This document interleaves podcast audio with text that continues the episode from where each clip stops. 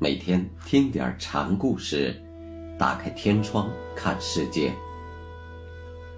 禅宗登陆一节，今天我们一起来学习云门宗云门文偃禅师的最后一个小故事，题目是“曲弯弯的”。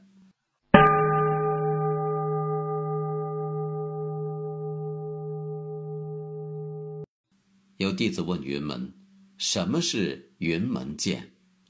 祖。什么是玄中剑？祖。什么是吹毛剑？格。接着又加了一句字。什么是正法眼？普。如何是云门一路？亲。杀父杀母可以在佛前忏悔，杀佛杀祖到哪里去忏悔？路，凿壁偷光是如何？恰，三声中哪一声说法？要。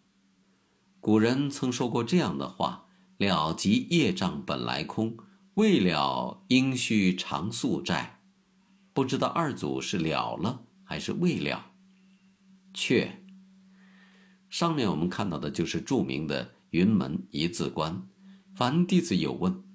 云门只拈一个不着边际之字相迎，这些字纯是断流之语，作为一种力破的手段，他们完全没有什么实际意义。有弟子问：如何是一代实教？对一说：不是目前机，也非目前事实，怎么样？道一说：什么是法身向上之事？向上的事给你说倒不难，可法身是什么？请师傅指教。指教且不说，你到底如何理解法身？不提了，不提了。这个你是从长莲床上学来的。我且问你，法身还懂不懂得吃饭？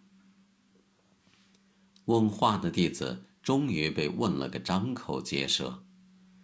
云门禅师问一个新来的僧徒：“你从哪里来？”“从离塔来。”云门说：“你在耍我吗？”弟子确实是从离塔来的。云门便说：“五戒也不修持了。”云门有次和弟子聊天，言谈间提到马大师所说的一切语言是提婆宗。以这个为主，不禁感慨地说：“这话说的真好啊！可惜没有人问过我。”于是有个僧人就乘机问道：“什么是提婆宗呢？”云门却没好声的对他说：“西天九十六种，你是最低的一种。”云门问知岁禅师。你刚才干什么去了？我割草去了，割了几个祖师？三百个。云门便说：早晨打三千，晚上打八百，东家少饼长，西家少饼短，你怎么理解？知罪不知所对，云门挥杖就打。有个僧徒问。夏末秋初了，往后的事要是有人问起，该如何回答？云门对旁边的人说：“大家往后退一退。”那个问话的僧徒一看阵势不对，就赶忙对云门说：“弟子的错误在什么地方？”云门大声说：“把三个月的饭钱还给我。”有一位讲僧参读佛经，恍然有悟，就对周围的人谈自己的感受。我觉得未来投靠云门大师时，自己就像是出生的月牙，等到了大师门下，月儿已弯弯曲曲，略具形状了。云门大师听说后，把这个和尚召到跟前问。这番话是不是你说的？和尚承认出自他口。云门便道：“很好，那我来问你，如何是出生月。和尚以手搭额，做仰首望月之势。云门便对他说：“你这样理解，恐怕以后要坏了眼睛。”那个和尚过了十几天，又来参见云门。云门问他：“你领会了没有？”和尚表示还是不得其解。云门就对他说：“你来问我。”和尚便接过来反问道：“如何是出生月？”云门大师用和尚自己的话说：“弯弯曲曲的模样。”这个和尚茫然不知所措。据说这个和尚后来果然双目失明了。这个故事的玄虚姑且不论。小和尚的问题主要出在哪儿呢？揣摩文意，他所说的“出生月”应该是指自信。说到了云门之后，曲弯弯的，可能是表示自己对佛性的领悟也大有进步。但是照禅宗的理解，他这一句话就犯了两处错：其一，人人本自具足的清净佛性，并不是一个有形有相。可以描述的东西，《坛经》上说的很明白：“说似一物，即不中。”你把佛性说成像一个什么东西，本身就错了。其二，禅宗所说的顿悟讲求不落阶级，你既然循序而进，可做前后比较，就不能算是顿悟，可能是正由于此，云门以曲弯弯的。答他的如何是出生月，言外是讥讽他开口一时就误入歧途去了。至于这个僧徒因为不悟禅机而径至坏目，虽嫌怪诞，令人于心不忍，却是禅门中人常见的笔法，诸如堕野狐身、呕血而亡等等，危言耸听，不足为凭。云门在堂上对弟子们说：“你们想见识一下佛祖吗？”说着，拽起拄杖往地下一指，说：“祖师正在你们头上蹦蹦跳跳，要看祖师的眼睛吗？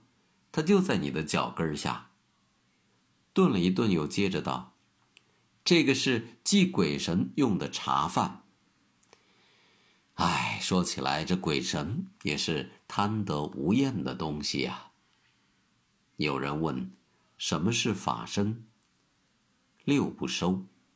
要是不起一念，还有没有什么过失？须弥山。什么是清净法身？花药兰。什么是沉沉之昧？玻璃饭，桶里水。一句话说完时会怎么样？裂破。什么是佛法大义？西南看北斗。一切智通，没有障碍时怎么样？扫地泼水，相公来。云门大师有次游方到了江州，陈尚书为他接风洗尘。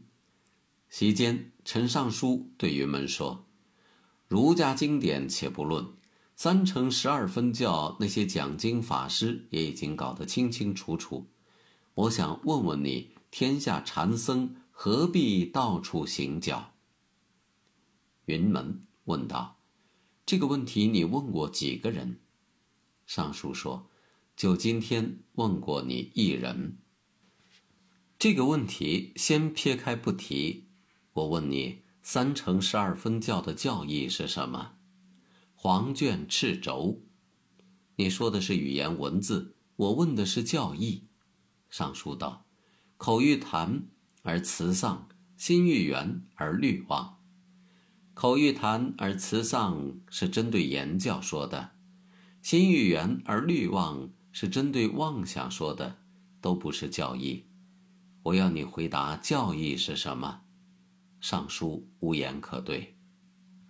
云门又问：“听说尚书读过《法华经》是吗？”“不错。”《法华经》认为一切至生产业都与实相不相矛盾。